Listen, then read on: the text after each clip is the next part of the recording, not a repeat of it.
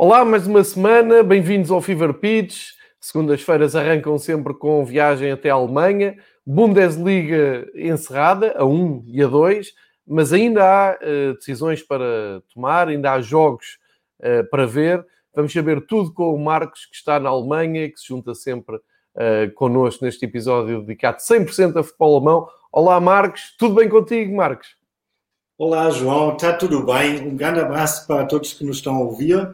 E penso que vamos começar já porque temos realmente muito para falar hoje. É isso mesmo, logo aqui a despachar serviço. Vamos começar então uh, pela análise à classificação final.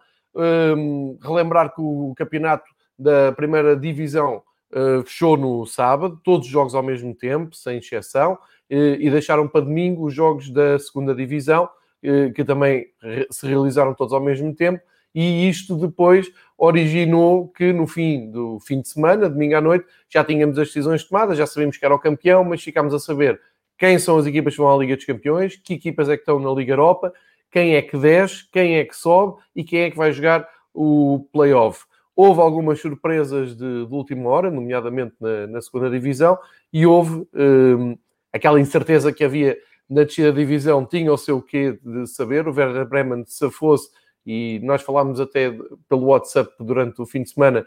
Uh, em mês, o Werder Bremen nunca tinha saído da zona de descida, saiu a tempo e horas na última jornada, e uh, ao regresso do Mönchengladbach às competições europeias, uh, não às competições europeias, mas em especial à Liga dos Campeões, deixando até de forma surpreendente Leverkusen de fora, passa a bola ao Marcos. O Marcos tem aqui toda a sua análise para fazer à classificação final. Quem uh, nos estiver a seguir no YouTube em direto já sabe que tem também acesso a este grafismo que eu vou partilhar. Quem for ver um, eh, a seguir vai, vai poder acompanhar este grafismo. Quem nos seguir só no podcast via áudio, nós vamos explicando tudo bem explicadinho para não perderem o, o fio da conversa. E por isso Passa a bola ao Marcos, Marcos arranca, vou buscar aqui a classificação final para partilhar, e saudando toda a gente que já está aqui no YouTube uh, e agradecendo mais uma vez por estarem connosco. Ora, vamos nisso. Um, Bayern München campeão, aliás, estás vestido a rigor hoje, João. Uh, para quem não viu, João está com uma camisola até de manga comprida do, do Bayern. Um, já era conhecido há semanas que o Bayern é campeão. Temos o Dortmund, o Leipzig e o Mönchengladbach uh, na Liga dos Campeões. O Gladbach, uh, então, a ocupar a última vaga que ainda havia. Um, o, quem ficou em quinto lugar é o Leverkusen, que vai disputar juntamente com o Hoffenheim a Liga Europa da próxima época. É curioso que no ano passado foi exatamente ao contrário. Na altura, o Leverkusen apagou, uh, acabou no quarto lugar e o Mönchengladbach ocupou a quinta posição. Um, foi algum, digamos, azar para o Leverkusen, porque os 63 pontos que eles somaram até agora sempre foram suficientes para ficar entre os primeiros quatro lugares, portanto, os uh, clubes do topo nesse ano uh, pontuaram mesmo forte. É a primeira vez que 63 uh, eh, pontos não foram suficientes. No sétimo lugar temos o Wolfsburg, que jogou, que perdeu o lugar para o Hoffenheim, mas mesmo assim, como os duas, as duas finalistas da Taça da Alemanha vão para a Liga dos Campeões ou tem lugar garantido na Liga Europa, uh, o Wolfsburg, como sétimo, pode disputar a qualificação para a Liga Europa. Isso é muito importante porque quem está a ver um, o gráfico que nós estamos a partilhar, oficial da Bundesliga, está ali uma zona sombreada, uh, vermelho e outra a preto, quer dizer que os quatro primeiros, como o Marcos disse, estão na Liga dos Campeões, aqui a grande entrada é do Borussia de Mönchengladbach e o Leverkusen fica-se para a Liga Europa, mas depois está ali na, no sétimo lugar, talvez não seja muito visível, está um branco um bocadinho diferente do oitavo, é isto que, que significa, é o Wolfsburg está em zona de Liga Europa, terá é que ultrapassar uma pré-eliminatória uh, para depois poder aceder à fase de grupos. Isso, um, ehm, para quem está a olhar só de uma maneira geral, pode não ser muito claro, mas é, é tal e qual como o Marcos explicou, ou seja, isto é quase metade da tabela com acesso à, às provas da, da UEFA. Sim, e houve alguma, digamos, insatisfação uh, da parte dos dirigentes do, Wolfs, do Wolfsburgo, porque eles estavam no sexto lugar antes da uh, última jornada, um, perderam em casa como campeão para Munique por um redondo 4 a 0. Uh, uhum. E ao mesmo tempo, o Hoffenheim teve que jogar uh, na casa do vice-campeão Dortmund e ganharam lá por 4 a 0 e isso não caiu muito bem uh, nas, nos lados de Wolfsburgo e, de facto, perder como vice-campeão o último jogo em, em, casa por 4 a 0. Já tinham perdido o penúltimo jogo em casa com o Mainz por 3 a 0. Uh, mostra um bocado, digamos, pelo menos uma, uma, uma falta de espírito, uh, embora que o, o Hans-Joachim Watzke, o gerente do Dortmund, depois retribuiu uh, a gentileza do Wolfsburg e disse que se perdesse 4 a 0 em casa com Munique ficava antes calado. Portanto, então, houve assim uma uh, pequena troca de, de galhadetes, mas um, de facto o Borussia Dortmund talvez mostrou um bocado porque continua a ser incapaz de disputar mesmo a sério o título de campeão. Nós falámos uh, nisso, exatamente. Como Munique e o próprio guarda-redes, o Roman Pürki, guarda-redes do Borussia Dortmund, uh, foi bastante autocrítico no final do, uh, do jogo, no sábado, e disse o Bayern tem essa mentalidade absoluta de vencedor. Uh, talvez, às vezes, nós tenhamos a mentalidade e a atitude errada. E acho que ah, foi um bom sumário qual é o problema do, do, Dortmund, porque qualidade não falta, mesmo se não sei se a qualidade é tão boa uh, como no plantel de Munique, mas uh, cala muita qualidade, sem dúvidas.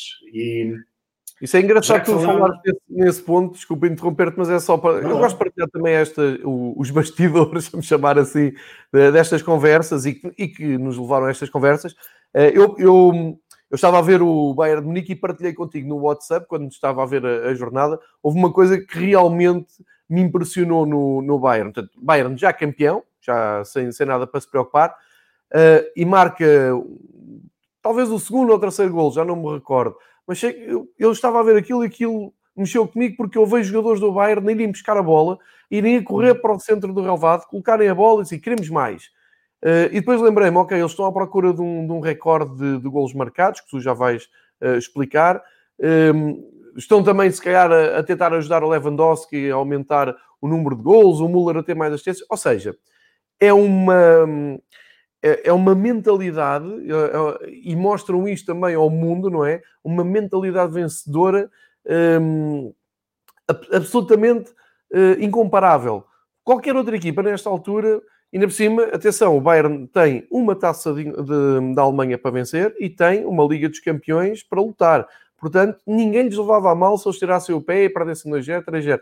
E foi exatamente isso que me chamou a atenção. E tu respondeste de uma forma muito pragmática que foi João, esta é a mentalidade dos campeões, por isso é que o Dortmund ainda não está preparado para lutar pelo título, porque lutar pelo título na Alemanha é teres uma mentalidade a este nível e não é só dizer ah, na Alemanha o Bayern tem mais dinheiro e compra os jogadores, não.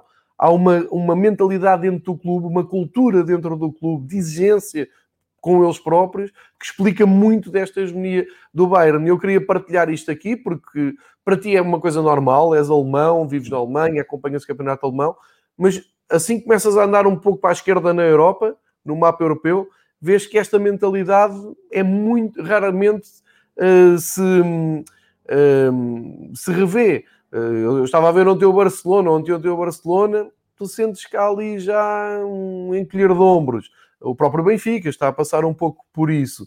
Um, portanto, eu gosto sempre de trazer estas conversas, mesmo para quem nos for ouvir, para refletirem. Isto não é só ter bom plantel, bons presidentes, dinheiro, é preciso que os jogadores lá percebam a cultura. E para quem não viu, vá ver o resumo do Bayern e, além do bom futebol e dos gols, vejam como eles vão buscar a bola dentro da área, dentro da baliza, metem no meio campo e dizem, queremos mais, queremos ir a mais. Era só um à parte para refletir quem nos está a ouvir e sublinhar isto que o Marcos disse. Não, tens toda a razão, João, porque claro que o plantel ajuda, porque a concorrência é de tal forma no, no Banco de, de Munique que quem está no 11 inicial, em princípio, não se pode dar ao luxo eh, de fazer um jogo fraco, porque põe automaticamente em risco o lugar para, para o próximo jogo. E o Bayern precisa de manter o ritmo, porque tem a final eh, da taça na próxima semana e depois vão ter que tentar preservar a excelente forma em que estão até ao início de agosto, quando começa a Liga dos Campeões. Um, já que claro. falamos do Dortmund e do, uh, do Bayern, João, se calhar faz sentido falar já agora de duas contratações, uma já Sim. está certa e, um, e a outra é, parece que é muito provável, um, assim não saltamos tanto de clube para clube. O Dortmund anunciou a contratação do Thomas Meunier, uh, do Paris Saint-Germain. É um defesa lateral direito de 28 anos, uh, tem 1,90m, é belga e vai a custo zero, uma vez que está no final do contrato. Segundo a imprensa aqui na Alemanha, os custos globais entre comissões, eh, salários e tudo para os quatro anos rondam 50 eh, milhões de euros para o Dortmund. É curioso porque vai ser o terceiro internacional belga no plantel do Dortmund, ao lado do Torgan Assar e do nosso velho amigo Axel Witzel, exatamente.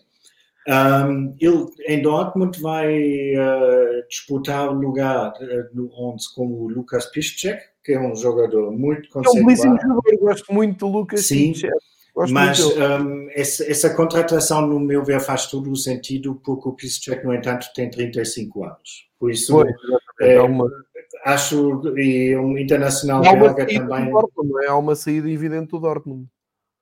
Eu não sei se vai sair. Um, também pode ser que vão simplesmente agora aos poucos fazer render a guarda, não é? Um, e porque sempre é bom, principalmente quando estás nas um, competições europeias, que tens dois bons jogadores para o mesmo lugar. ele esteve, antes do, do Paris, do tempo em Paris, esteve em Bruges e desde 2016 uh, fez 84 jogos na Liga para, para o PSG e 17 na Champions. Uh, Junta-se a isso 40 jogos uh, pela seleção belga, por isso, no meu ver, uma contratação uh, muito boa do Dortmund a custo zero. Um, o que parece cada vez mais provável e é um bocado uma bomba, por, embora que o jogador não seja muito conhecido até agora, pelo menos a mim, confesso, não disse muito, um, é aparentemente o defesa central francês Tanguy Kouassi, do PSG, vai uh, para o Bayern de Munique. Um, é, é um muito puto, novo, não é? é? É um puto que tem apenas 18 anos, uh, defesa central, uh, está no final do contrato e uh, deve assinar em Munique por 5 anos.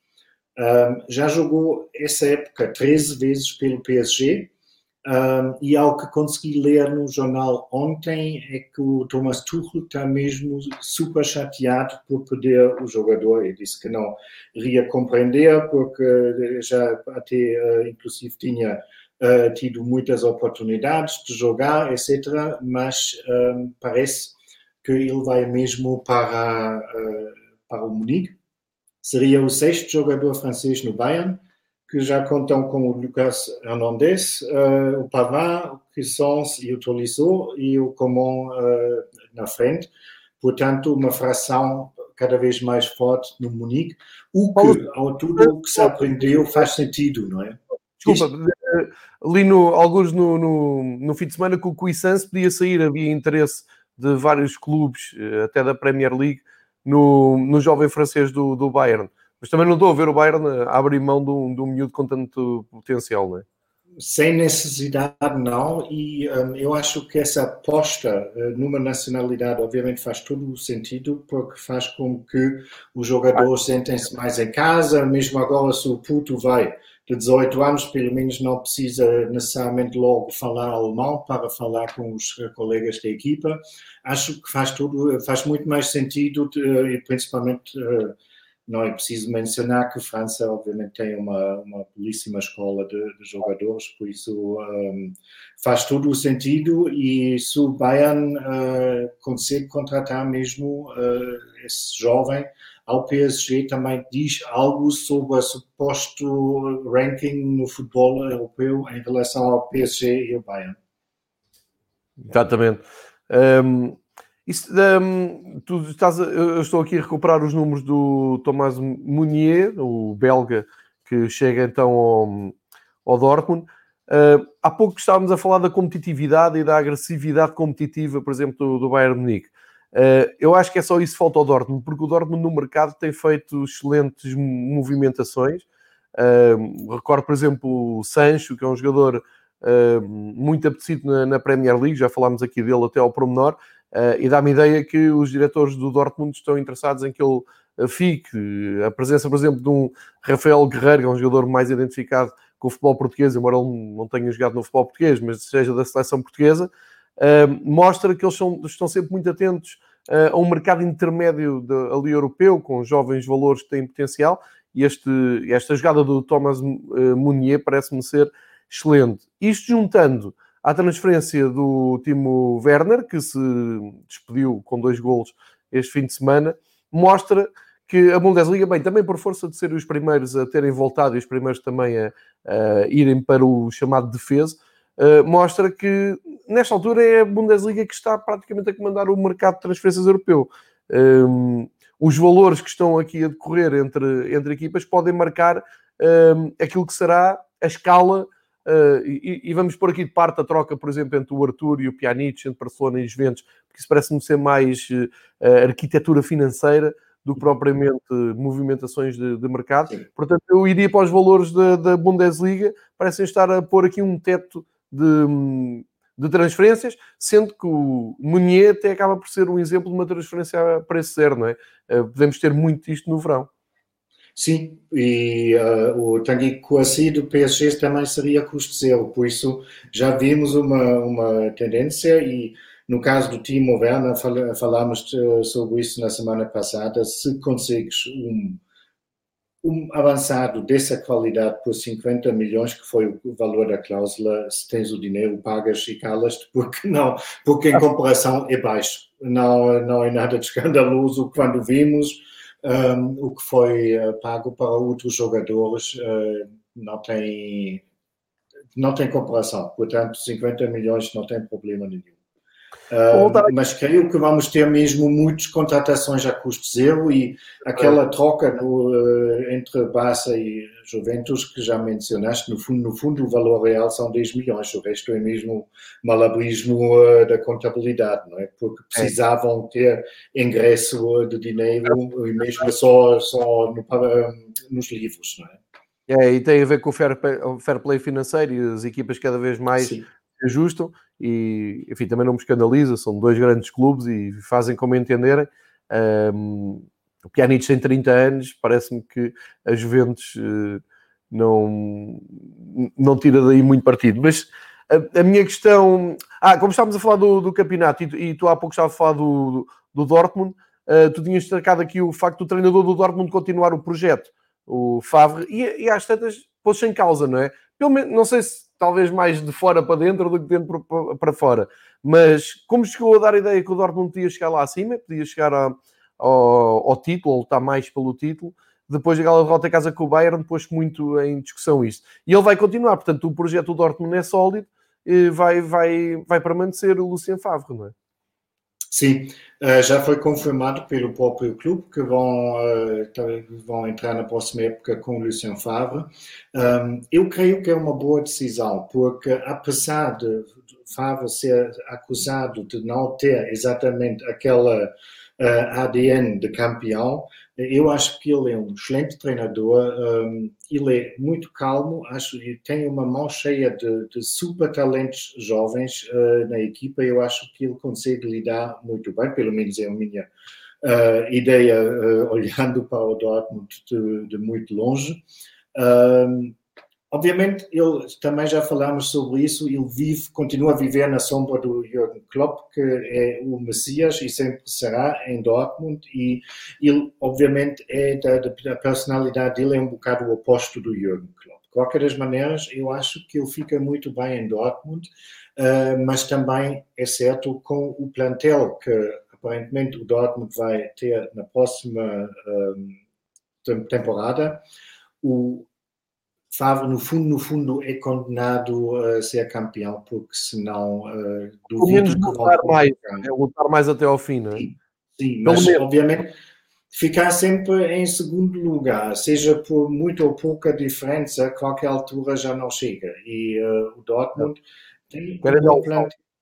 Sim, precisam, porque senão podem fechar a loja e dizer, olha, ficamos em segundo e já não há mais nada para fazer, não é? E, uh, o, o Uli Hoeneß, que sempre gosta do, do Bayern Munique, antigo uh, presidente do Munique, que sempre gosta de picar uh, o Dortmund um bocadinho, uh, já fez mais uma graça na, na, ontem numa entrevista, ele, quando se falou da falta de competitividade na Bundesliga, ele disse, e de certa forma tem razão, que não vale a pena olhar para o Munique porque ninguém podia esperar que o Bayern agora só iria trabalhar meios dias. Uh, compete aos outros de fazer mais e melhor e pôr em perigo o lugar do Bayern, que embora que ainda muito cedo vai ser muito, muito, muito complicado uh, tirar o Bayern lá do pódio.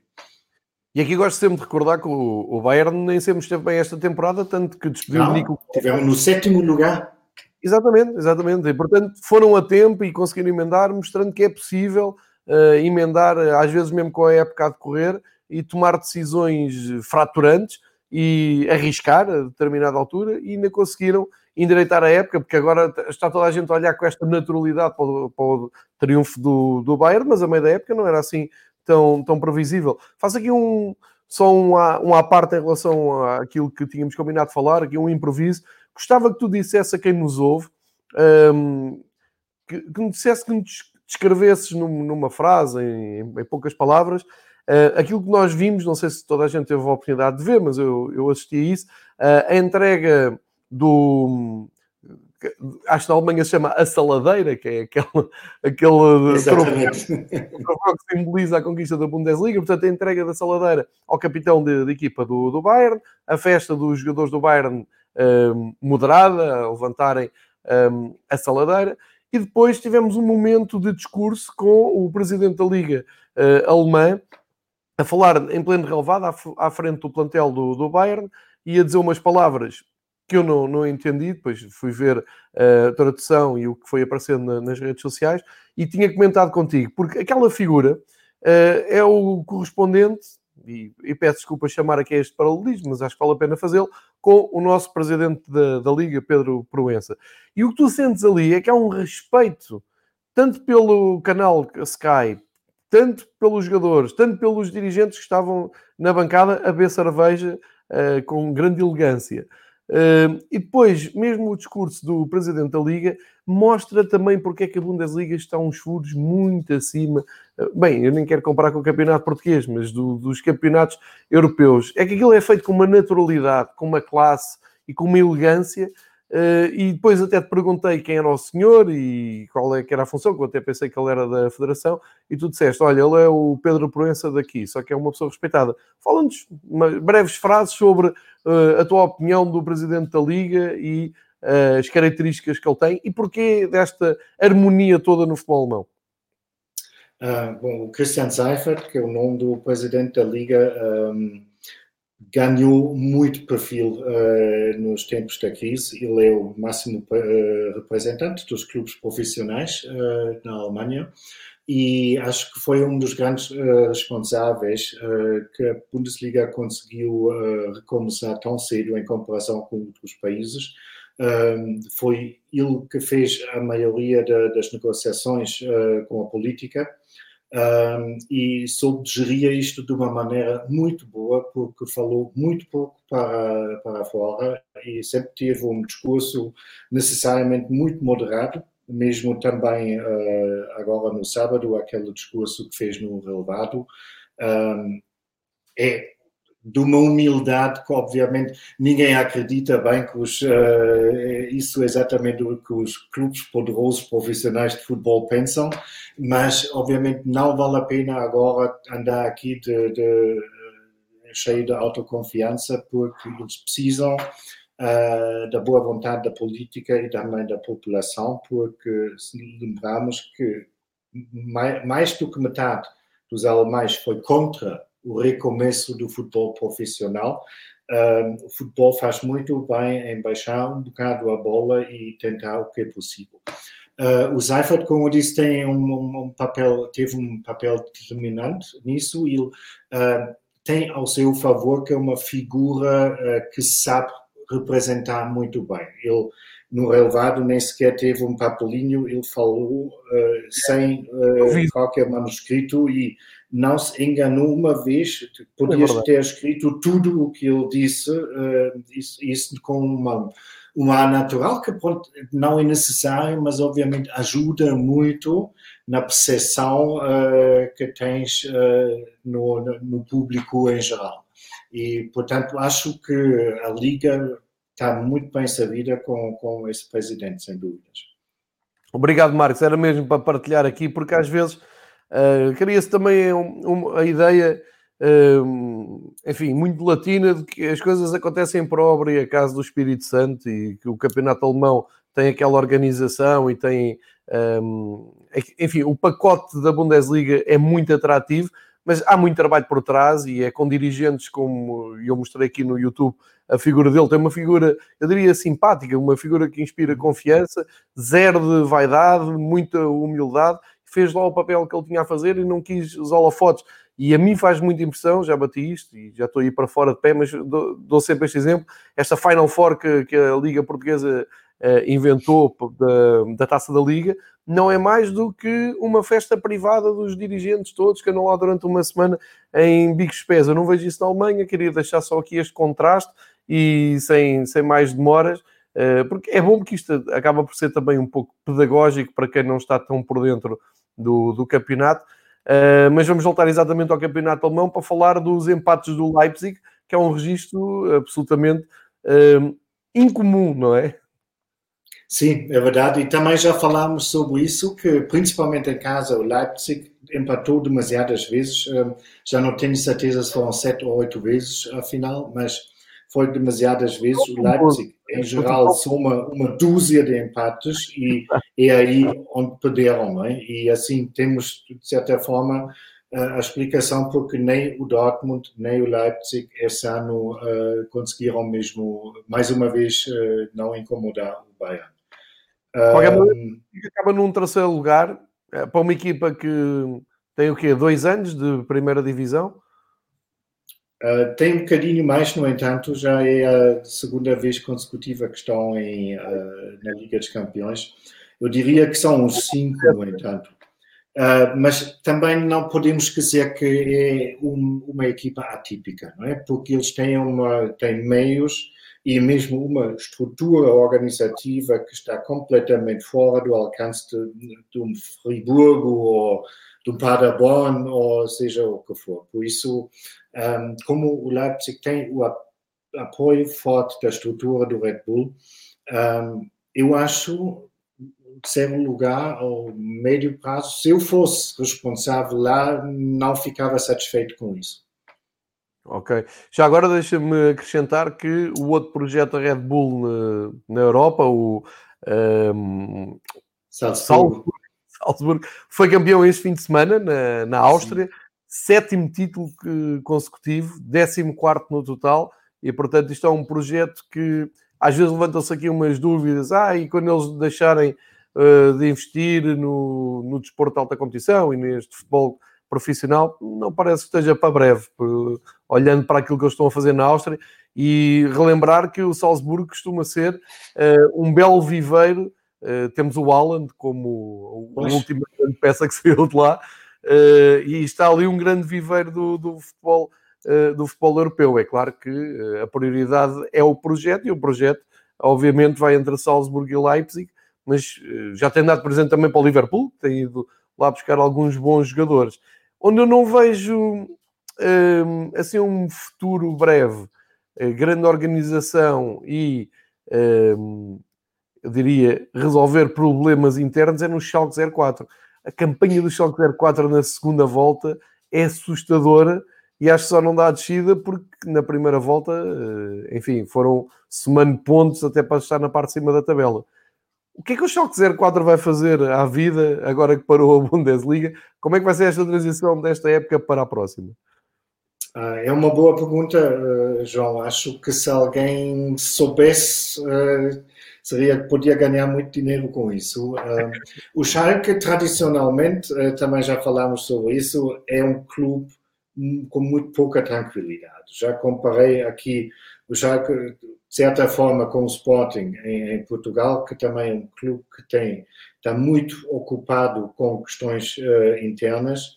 Uh, o Schalke, no campo desportivo, conseguiu a proeza de não vencer o único jogo dos últimos 15 jogos que disputou na Bundesliga. Isso, obviamente, uh, é balanço de, um, de, uma equipa que vai descer da divisão. E quando se junta isso, o plantel e os custos do plantel que o Schalke tem, uh, é fácil chegar à conclusão que vai mudar muita coisa. Um, eu não, não sei se eles estão dispostos a continuar com o Wagner como treinador, que foi recebido com muita esperança uh, no Schalke, porque uh, ele, fez um papel muito bom uh, em Huddersfield, na, na, Premier League. Ele tinha subido com o Huddersfield para, para a Premier League e conseguiu a manutenção, que foi algo bastante inesperado na primeira época. o clube realmente, para os termos da Premier League, é muito pequeno. seja como for, o David Wagner é, no Schalke não conseguiu cumprir uh, as expectativas. E agora a questão é vão, se vão apostar na continuidade do treinador e vão tentar renovar mesmo de raiz o plantel, ou se vão, uh, pela solução mais fácil, vão procurar mais um treinador e para o ano provavelmente vão ter mesma, os mesmos problemas de novo. Junto a isso, e isso provavelmente é muito mais grave, é que o Schalke tem um problema de liderança. O um, homem forte um, em Schalke é o Clemens Tönnies, um, que é o presidente do Conselho de Supervisão no clube. Um, não é o presidente, mas é o homem forte lá. Um, ao, ao, lado da Gazprom, a empresa russa que patrocina os, as camisolas do Schalke. É, e também é o campeões? Exatamente. Um, é quem injeta mais dinheiro no clube. Um, o Clemens Tönnies é empresário. Um, a empresa dele é o maior matador de suínos uh, na Alemanha.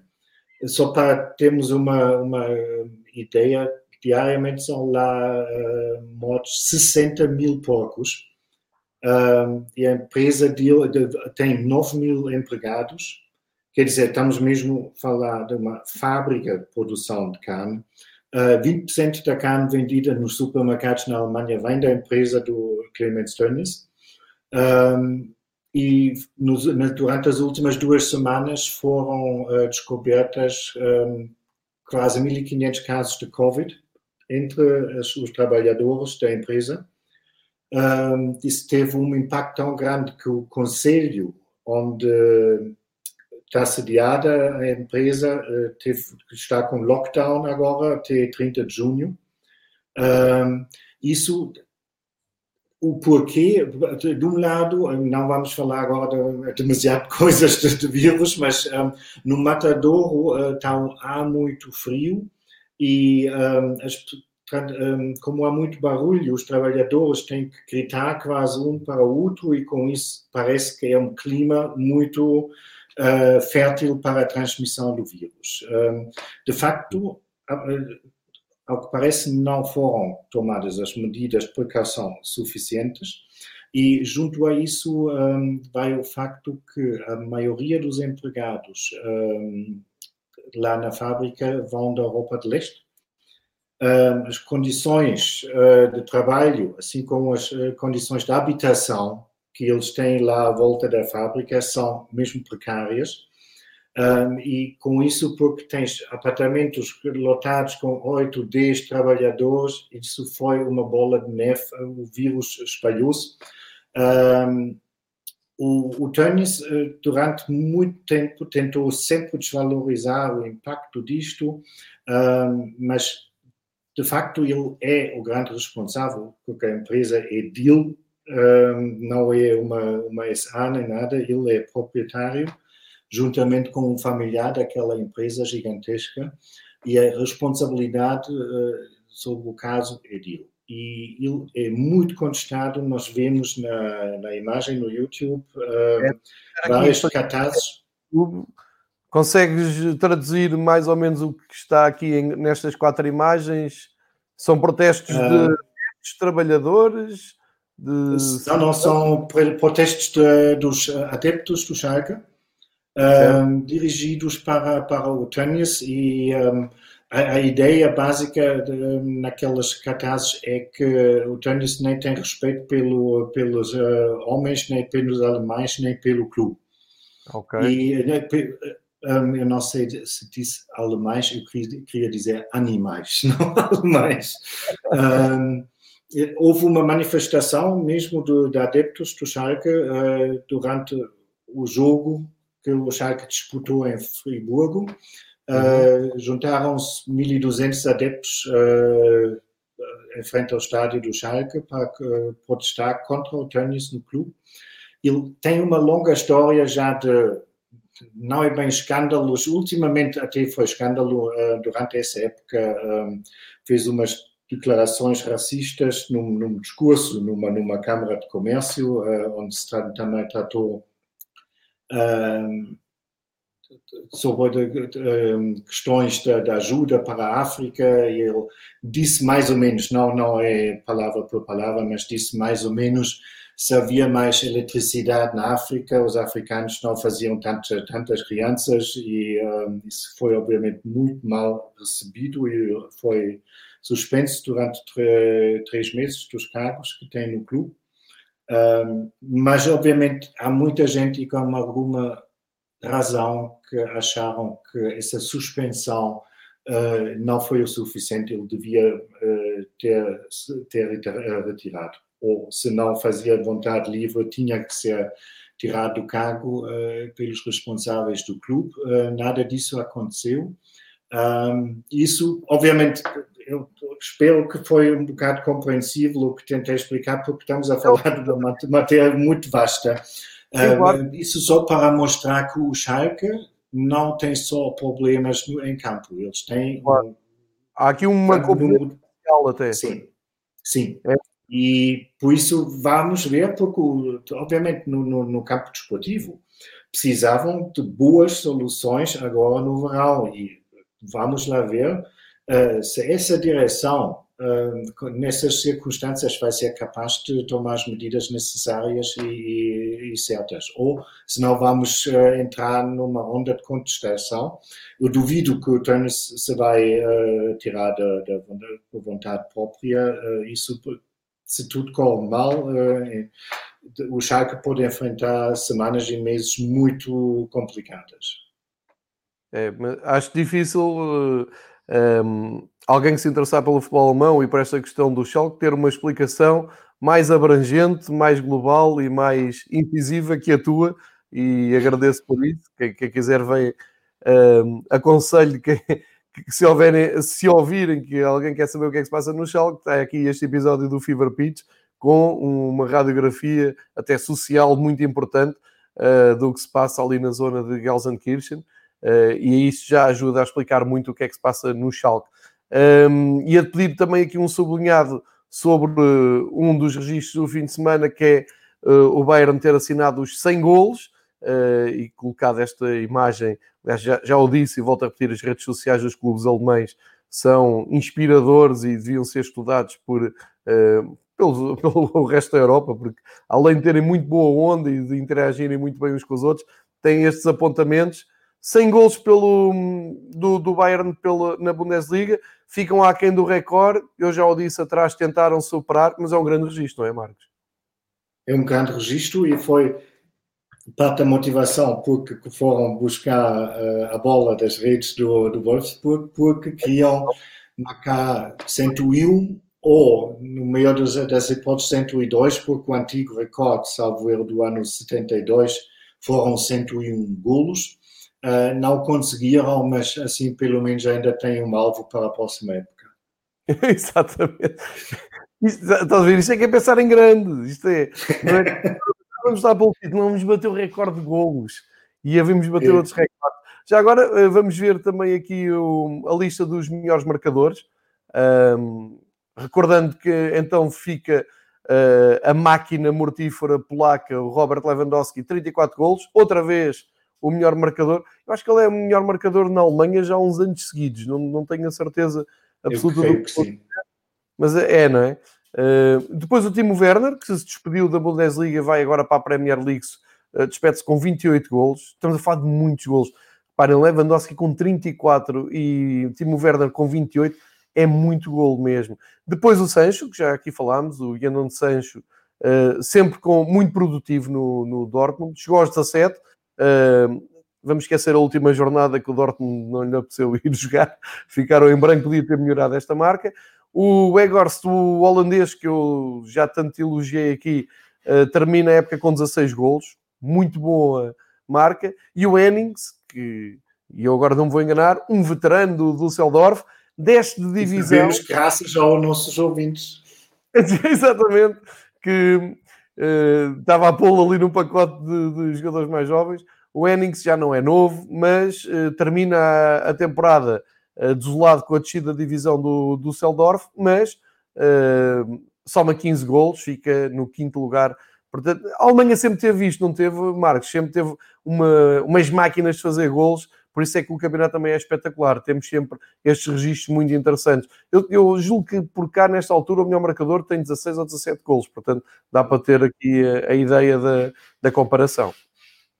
Pois, o Tino Werner vai fazer muita falta ao Leipzig uh, e temos que ter em mente que o Werner ontem fez o último jogo mesmo pelo Leipzig. Ele já não vai uh, jogar pelo Leipzig no Final Eight uh, em Lisboa na Liga dos Campeões, porque o contrato dele termina 30 de junho e o Chelsea recusou-se de, liberar ainda até um, termina a Liga dos Campeões. Portanto, para o Leipzig, ou para as teóricas eh, hipóteses do Leipzig de fazer algo de jeito na Liga dos Campeões, ficaram um pouco comprometidos com isso, sem dúvidas. Olha, vamos então às considerações finais da, Bundesliga. Há pouco já tinha falado, vou mostrar aqui a imagem uh, de festa do Borussia Mönchengladbach. Chegam à, Liga dos Campeões uh, pela primeira vez, se não me engano, em 4 anos, 4, 5 anos, uh, que regressam à, Liga dos Campeões. Já, já me confirmas ou desmentes. E neste último dia, portanto, em grande, Mönchengladbach, Werder Bremen, e em sentido contrário, Fortuna do Saldorf acabam surpreendidos na segunda e Leverkusen fora da, da, Liga dos Campeões. Vou lançar só aqui a coisa em duas estradas, não é? Liga dos Campeões, o Leverkusen uh, tinha deixado, e tem o Caiva, Harvard sem grande, uh, acho que era favorito, portanto isto acaba por ser um pouco surpreendente, esta reta final, e que o Mönchengladbach muito bem consegue o apuramento. Na outra estrada da descida, aquela derrota do Colónia não terá nada a ver com o facto de serem grandes uh, rivais do Fortuna e de terem ido a Bremen. Não vi ninguém do Colónia muito chateado por terem perdido 6-1 com o Bremen e sabido que o Düsseldorf uh, desceu. Deixa estas duas uh, ideias para tu desenvolver. Bom, uh, em relação ao Leverkusen, eu creio que, que eles pagaram o preço de uma certa instabilidade, porque foram altos e baixos nos eh, resultados, eles foram capazes mesmo de fazer belíssimos jogos e uh, vencendo todos os adversários, inclusive ganharam também ao Bayern uh, já na primeira volta bem como eram capazes de perder em casa com o Mainz, ou seja, em, em suma não chega, muito. e já tínhamos dito antes, 63 pontos é muito, mas não foi suficiente para uh, superar o Mönchengladbach. que com o treinador Marco Rose está a formar um projeto e também o diretor esportivo Max Eber, eles, os dois formam uma dupla muito boa, simpática, como a equipa em si também bastante jovem ainda e é um, é um clube que, que se mostra de um lado muito simpático, está, está relativamente calmo, tudo para, para os lados de Mönchengladbach e para eles, obviamente, um, é um grande passo de um, poderem uh, participar outra vez na Liga Milionária. Olhando para o fundo da tabela, um, eu sei que mesmo no Twitter no sábado ainda falei com, com algumas pessoas sobre isso.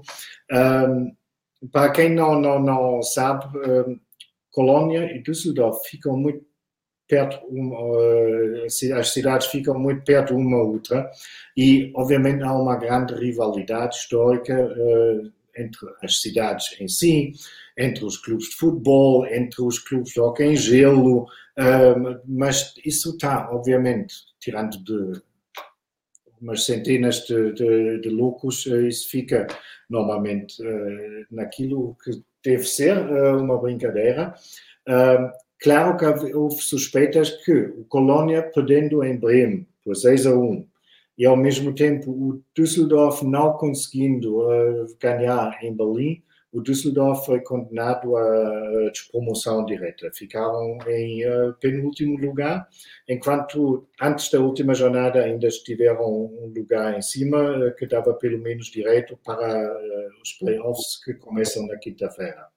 Um, eu tenho certeza absoluta que a grande maioria, ou quase todos os adeptos do Colônia, uh, abriram mais que uma cerveja depois do uh, final do jogo, porque quando o rival deixa, sempre é um motivo de gozo, de satisfação, seja o que for.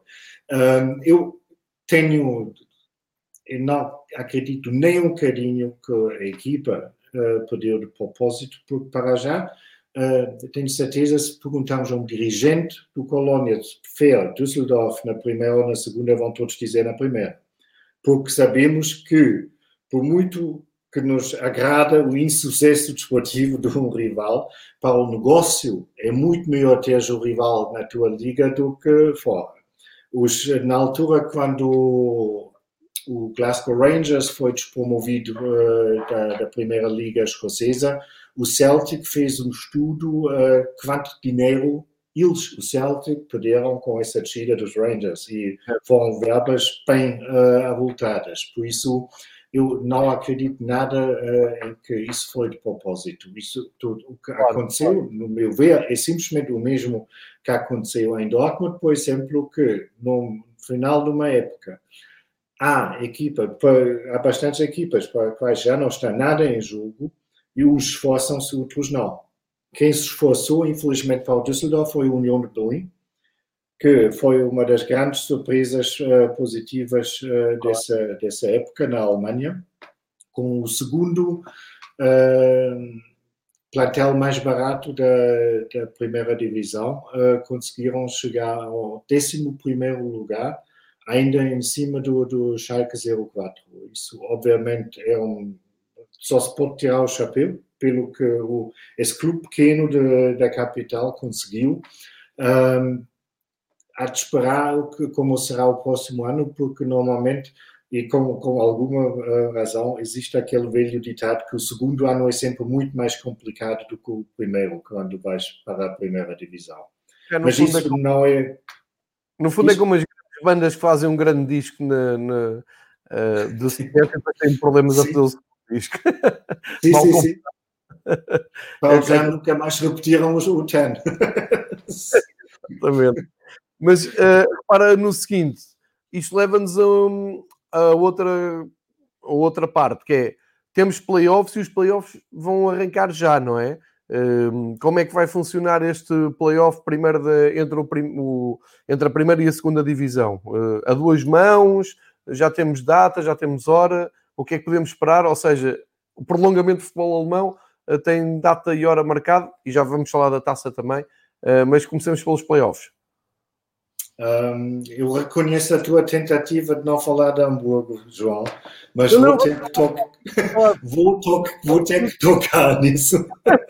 Não, não, vamos falar já aqui da segunda divisão de uma maneira até detalhada. Estava a tentar fazer só o ponto para uh, quem o Bremen perceber uh, e também para perceber como as coisas estão de maneira ligada, organizada no tempo, o calendário está, está feito, só para perceberem a dinâmica do futebol alemão, porque o Bremen, no fundo, não festejou nada, só uh, se aliviou de não ter descido, mas agora vai ter este confronto que eu uh, penso que seja duplo, não é? É duplo. Um, o primeiro jogo é na quinta-feira já, às sete e meia hora portuguesa. Um, será em Bremen e é contra o terceiro classificado da segunda divisão. Na segunda, os primeiros dois sobem e duas mãos. duas mãos. A segunda será na segunda-feira da próxima semana, outra vez às sete e meia da hora portuguesa. Ok, uh, e aí já, já temos, já sabemos contra quem é que o Bremen joga. Uh, acho que não vou dizer disparate nenhum se disser que o Bremen é claramente favorito neste jogo a duas mãos. Se fosse só um jogo, era capaz de ser mais fácil, mas a duas mãos e o gol fora vale, sabes se o gol fora vale, tipo UEFA? Sim, uh, vale e tu tens toda a razão. Eu acho que há muitos anos não houve um favorito tão claro como desta vez um, na, no, nos playoffs. Um, o Heidenheim Liga, já estou aqui a partilhar o, a classificação da segunda Liga. Se quiseres, faz a ponte e explica como é que o Heidenheim chega lá e porque é que o Hamburgo, que simpaticamente deu o seu lugar, não é? Disse um clube de cavalheiro. Nós já temos muitos anos disso e estamos aqui bem, fazemos mais um ano para jogar com o Sampoli. Faz essa ponte, faz favor. Nem está um bocado fatos de, de, estar na primeira divisão, como era um único clube que estava sempre lá. Eu acho que simplesmente acham isso tão simpático e uh, querem ficar lá mais um bocadinho. Não, mas uhum. isso, obviamente, uh, se nós dois tínhamos apostado algum dinheiro no início da época que o Heidenheim iria ficar em terceiro lugar, estávamos agora a fazer esse programa uh, pelas Caraíbas, não é? Estávamos lá muito bem sentados ou deitados com o copinho na mão, uh, porque isso obviamente ninguém esperava uh, que isto iria acontecer. Eu acho que os próprios estão incrédulos. Isso obviamente é mérito. Ainda não é? Sim, sim, sim. Estou convencido que sim porque não, não acho que da, forma nenhuma isto estava no horizonte do, dos jogadores nem dos uh, responsáveis no clube que isto podia acontecer.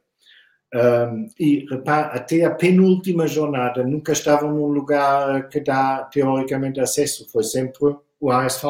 O ASV só na última jornada, na penúltima jornada, caiu dos três lugares do topo. E isso, obviamente, cabe a outras pessoas explicar o que, se, o que aconteceu lá. O Hamburgo nunca conseguiu eh, encontrar o caminho, nunca, eh, digamos, conseguiu levar o, o barco para águas pacíficas, em que seja, pá, ganhamos agora dois jogos, não há motivo, não, continuamos a ganhar. É, no, no, mínimo contratempo, ficavam sempre com o coração nas mãos. E tu provavelmente notaste isso mais do que eu, porque seguiste com mais atenção os jogos do ASV. Aquilo era uma instabilidade emocional. Uh, passava para fora perfeitamente, era um gol sofrido e tu olhavas para a cara dos jogadores e aquilo tinha um peso do mundo em cima das costas deles. Uh, Aliás, ontem, logo no primeiro gol, tu olhavas para a expressão do, dos jogadores que iam reatar o jogo e aquilo é pânico, aquilo é. Pá, não sei, não, não sei explicar. Eu acho que a maior parte dos jogadores que estão ali do Hamburgo sentem que não estão à altura da história do, do Hamburgo, sentem-se desconfortáveis por estar com aquela camisola na segunda divisão e nem aí estarem a conseguir subir. Isto é uma coisa cultural que se instalou no Hamburgo, eu diria, na última década, em que eles andaram a sobreviver na Bundesliga, muito à conta até do playoff e, e, instalou-se ali uma cultura de bem, nós não estamos a fazer uma boa época, mas descer também não descemos, somos os dinossauros, e isto no playoff compõe-se, uh, porque quem vem da segunda divisão é mais fraco, e depois de passar essa magia, esses milagres após milagres, a queda foi muito funda, foi muito profunda, uh, e nos momentos-chave sentes que, que a equipa uh, não tem aquela confiança, tem bons jogadores, eu já disse aqui, o Tim Label é um ótimo jogador, o próprio João Paulo, que eu fartei-me de gozar de ser um, um finlandês, um, enfim, não, não tinha rendimento. Teve um excelente rendimento na segunda parte, ele vinha de lesão atrás de lesão, à procura de voltar uh, a ser um jogador importante, estava emprestado. Uh, ou seja, eu, o guarda-redes da ascendência portuguesa não é mau guarda-redes, uh, o Yata é um bom, um, um bom extremo, Dizer, o que eu quero dizer com isto é, eu olho para, para a equipa do Hamburgo e não vejo essa mediocridade toda, em nível de, de, de, de valor, de, potencial. Agora, coletivamente não funciona e acho que eles carregam o peso do mundo na, nas costas de estarem numa altura tão triste. E, eh, pá, isto se calhar é um disparate, vale o que vale, eu acho que jogarem com o estádio vazio não contou nada a favor deles, porque é o Volkspark Stadium, não é um estádio já não se deve chamar assim, deve ter um naming que agora não me lembro, mas para mim é sempre o Volkswagen Stadium. Um, tem um ambiente muito forte, mesmo quando as coisas correm mal. Lembro-me até quando, quando desceram, de, os Ultras eram um triste espetáculo atrás da baliza, mas enfim. Mas eu acho que lhes faltou esse ambiente, faltou-lhes essa, esse apoio. E nós falámos disto muito, agora já ninguém fala do, do jogar à, à porta uh, fechada, mas acho que o Hamburgo, longe de mim, queria arranjar aqui uma desculpa, mas ponderando tudo, não foi feliz neste, neste regresso e pronto, por brincadeira, ontem dizia muita gente que quando soube do resultado ficou chocado e vinha, vinha perguntar o que é que aconteceu e eu em brincadeira dizia, não, eles não lhes apetecem, sabem que não têm vida para a primeira divisão e estão bem ali. Claro que não é nada disto, é um pouco disto que eu disse e é, e é muito aquilo que tu explicaste porque estás aí, percebes, percebes melhor. Agora, o Stuttgart e o Arminia Bielefeld é que não têm culpa nenhuma disso e vão para, para a primeira divisão. Achas que são dois clubes que podem, podem fazer o que o União de Berlim fez? Chegarem à primeira divisão e manterem-se? Bom, o, o Stuttgart, de certa forma, pertence à primeira divisão. Eles conseguiram claro. o que o ASV não conseguiu descer e voltar. Saíram do buraco. O que é importante, porque por mais tempo que ficas na segunda, mais complicado é saía dali outra vez. Um, eu, eu lembro-me quando o Hamburgo desceu finalmente, porque, como tu dizeste, que já foi uma, uma longa agonia nos anos uh, anteriores, um, quando o Hamburgo desceu, finalmente havia muita gente, mesmo de Hamburgo, que se calhar é bom, se calhar precisávamos dessa descida e parar aquele relógio de, de, que tinham no estádio para o clube ter possibilidade de se reinventar na segunda divisão. Só que, obviamente, essa reinvenção não pode ser interminável e, pelos vistos, eh, em vez de ficar melhor, ainda ficaram mais complicadas as coisas pelos lados de Hamburgo, ao contrário de Stuttgart, que conseguiu voltar de, de imediato. O Bielefeld é um caso completamente diferente. O Bielefeld um, sob uh, ou volta, temos que dizer, uh, pela oitava vez para, uh, para a primeira divisão. É agora recordista ao lado de Nuremberg, são os dois clubes que conseguiram subir oito vezes, no entanto, para, para a primeira divisão. Em suma, tem 17 anos na Bundesliga, portanto, não é nenhuma novidade, mas também não é uma presença assídua. Um, para mim, ao que vi, não, acho que não vi um único jogo uh, completo do, do Bielefeld.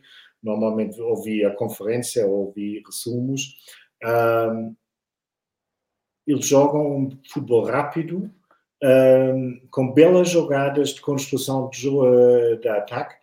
Uh, e 10 pontos de avanço sobre o segundo classificado não existem por acaso. Não é? E a distância é exatamente isto, 10 pontos uh, é obra. Uh, tem o maior ataque e a maior defesa da liga, também não vai de nada. Uh, tem, com o Stefano Ortega, tem um, um guarda-redes que vai brilhar também na primeira divisão, estou convencido, que tem tudo, dois bons defesas com o Nilsson e o Pipa e tem o Fabian Klos como um, avançado que foi o maior artilheiro com 20 golos e também fez 10 assistências e que agora aos 32 anos vai jogar pela primeira vez uh, na primeira divisão. Mesmo o mesmo acontece com o treinador dele, com o Neuhaus, que antes de se juntar ao Bielefeld em 2018 já treinou entre outros clubes o União de Berlim e o Dynamo Dresden. E ele aos 60 anos também vai agora uh, estar no banco pela primeira vez uh, na Bundesliga. Portanto, uh, Bielefeld pode conseguir a manutenção, não precisa uh, de conseguir. O Stuttgart, no fundo, é condenado de se estabelecer outra vez na primeira divisão. Um, depois tens, se olharmos, como já falamos sobre o Nuremberg, um, eles vão ter que uh, disputar os playoffs contra o terceiro classificado da terceira divisão.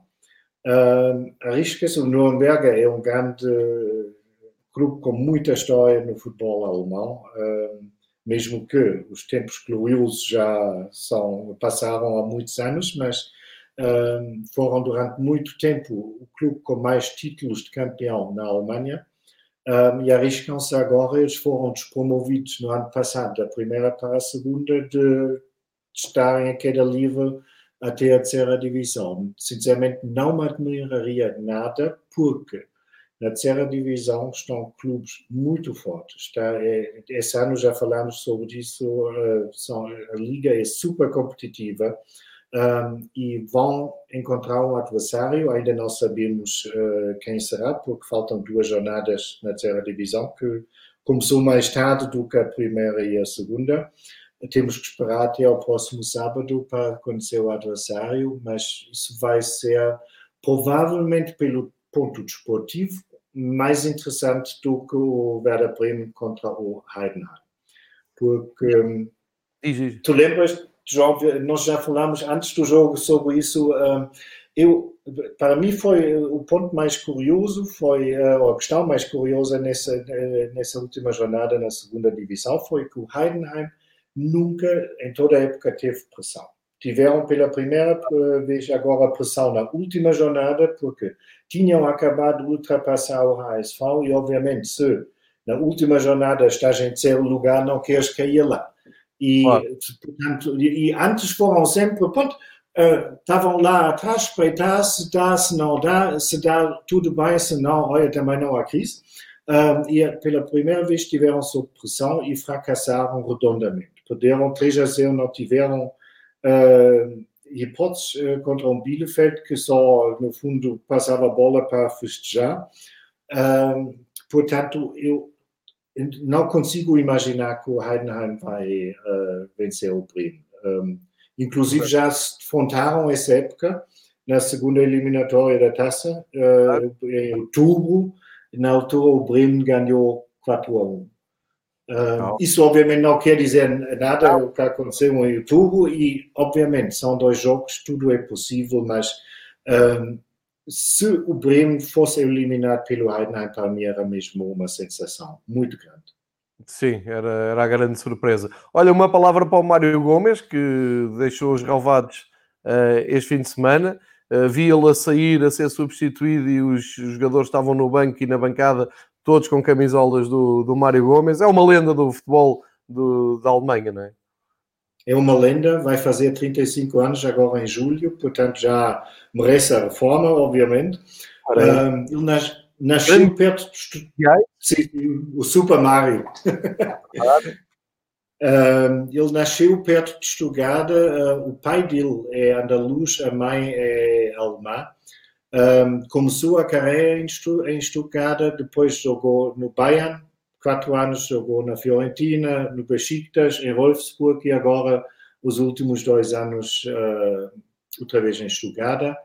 Quase 600 jogos, 319 golos. Um, foi campeão com o Stuttgart, com o Bayern, com o Besiktas, ganhou a Liga dos Campeões com o Bayern foi vice-campeão europeu, etc, etc. Portanto, Mário Gomes, sem dúvida, é uma perda, porque é uma figura, foi sempre uma figura simpática e um, vai, de certa forma, fazer falta ao futebol, embora que nessa época já não jogou tanto como era habitual, uh, mas ainda conseguiu marcar sete golos e teve curiosidade de ter seis golos anulados. Portanto, podia ter chegado aos 13. Mas aí talvez também se nota que já não é o mais jovem de todos e fica mais rapidamente no fora de jogo do que colegas da equipa. Exato, era o que eu ia dizer. Olha, então para a reta final sobra-nos a antevisão da final da taça, que é outro jogo que está em aberto no calendário alemão, além dos playoffs que uh, vão decidir o, as tabelas da próxima uh, época da Bundesliga 1 até à 3. Uh, como é que tu vês esta final da taça? Estando lá o Bayern, é sempre um candidato, mas poderá haver uma surpresa como houve há uns anos com o Eintracht Frankfurt, tu não achas piada? É verdade. Desta vez já acharia mais, uh, porque gosto do Leverkusen. uh, o, bom, mas é, o que estivemos a dizer sobre o Bremen-Heidenheim aplica-se um bocado para a final da taça. Claro, é só um jogo, ao contrário dos playoffs, e tudo é possível, mas era preciso um dia para esquecer ao Bayern e um grande dia de Leverkusen, embora que é o jogo do primeiro contra o quinto, mas já na Liga vimos o que deu agora na... O Leverkusen ganhou esta época ao Bayern? Sim, mas foi na primeira volta. É Enquanto o Bayern estava mesmo em baixo e uh, agora eles ganharam em Leverkusen e o Leverkusen não teve uh, grandes oportunidades de fazer Olha, um bom resultado. Jogo marcado para, para Berlim, não é? Jogo marcado para Berlim, fim de semana e hora sábado às sete da hora portuguesa.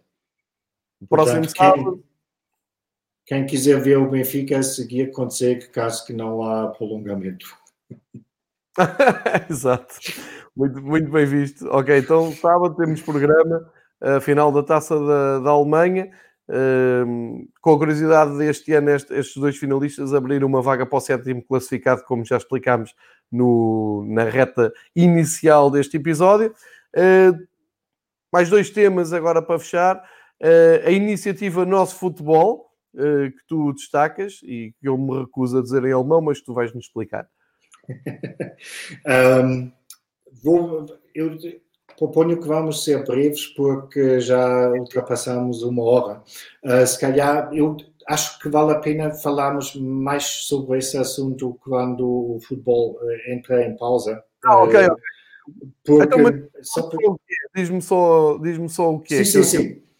Um, é uma iniciativa que foi apresentada uh, na quarta-feira da semana passada, chama-se Unser Fußball, o nosso futebol.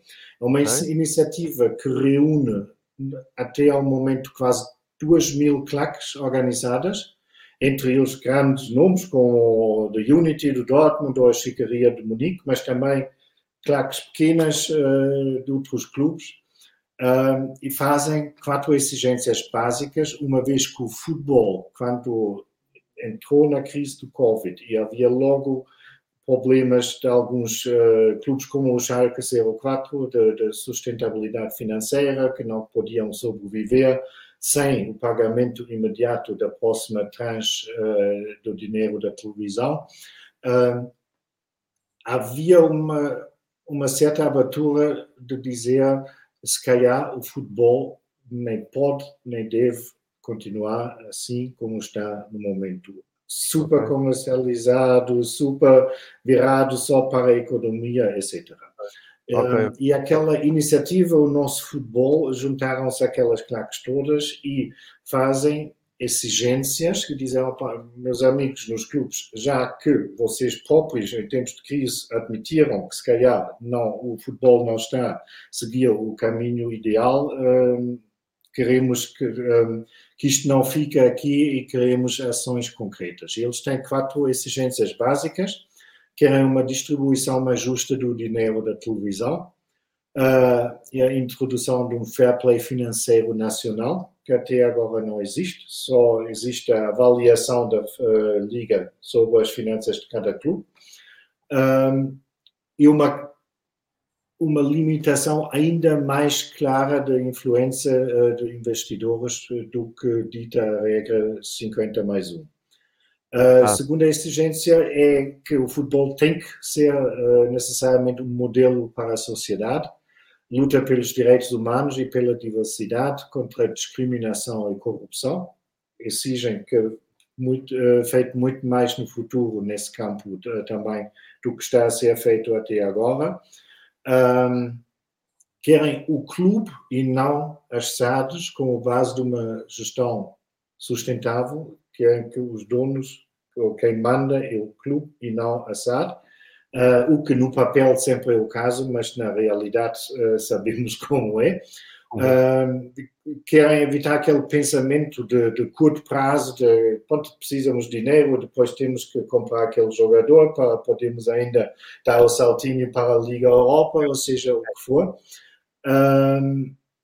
querem obrigatoriamente uma criação de fundos de reservas de dinheiro em cada clube para evitar exatamente que mal que uh, falta um pagamento há logo uma catástrofe uh, para, para um clube e finalmente querem que os adeptos são reconhecidos como parte integrante do futebol e não só como espectadores.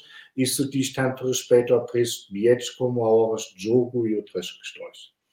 Muito Portanto, bem. temos aqui um, um, movimento, e como tu sabes, um, na Alemanha, normalmente esses movimentos encontram meios para fazerem ser ouvidos, e, um, e o futebol, no momento, também não está na posição de, de evitar, pelo menos, conversas com, com aquela iniciativa. Certo. Excelente, é um tema que interessa imenso. Uh e eu sei que interessa também a quem nos segue, porque temos muita gente ligada a outros podcasts em Portugal que fala muito do ponto de vista do adepto. Portanto, vamos voltar ao assunto com muito mais detalhe uh, nos futuros episódios. Também sugiro que voltemos a falar de direitos televisivos no próximo episódio. Sim. Em que vamos ter menos. Não foge. Bom, é, exatamente. Uh, continua atual. Uh, e recapitulando este episódio, fizemos o rescaldo da classificação final da Bundesliga 1 da Bundesliga 2, lançámos os playoffs, lançados o final da taça, uh, recordámos as figuras maiores do, do, do, primeiro escalão alemão e também o Mário Götze que saiu, falámos dos goleadores, enfim, fizemos aqui um retrato que eu acho muito interessante, chama a atenção um, ehm, para quem só chegou agora ou para quem só está a ouvir esta reta final, o Marcos traçou aqui de uma maneira brilhante o contexto uh, desportivo e social do Schalke 04. Vale muito a pena ouvir a explicação do, do Marcos, porque vai muito além do futebol e do pontapé da bola. Uh, e por isso, mais uma vez, meu querido amigo, agradeço a tua presença. Marcamos uh, encontro para de hoje a oito dias para falarmos então já dos últimos jogos e prometemos seguir verão fora sempre com futebol alemão, que está sempre muita coisa para falar. Marcos, fica bem, muito obrigado pela tua participação. Obrigadíssimo, como sempre foi um prazer, João. Já estou a contar os dias até a próxima segunda. Até lá, um abraço para todos. Fiquem bem aí na Alemanha e até para a semana. Quem nos ouviu já sabem. Obrigado por terem seguido aqui no YouTube em direto. Obrigado também para quem vier ver em diferido e para quem nos segue no podcast do Fever Pitch. Uh, agradeço também sempre vosso, os vossos comentários, os vossos ecos do que acontece aqui. Amanhã já sabem, voltamos com o futebol espanhol e o João Queiroz e uh, a luta que o Barcelona parece estar a desistir. Até amanhã.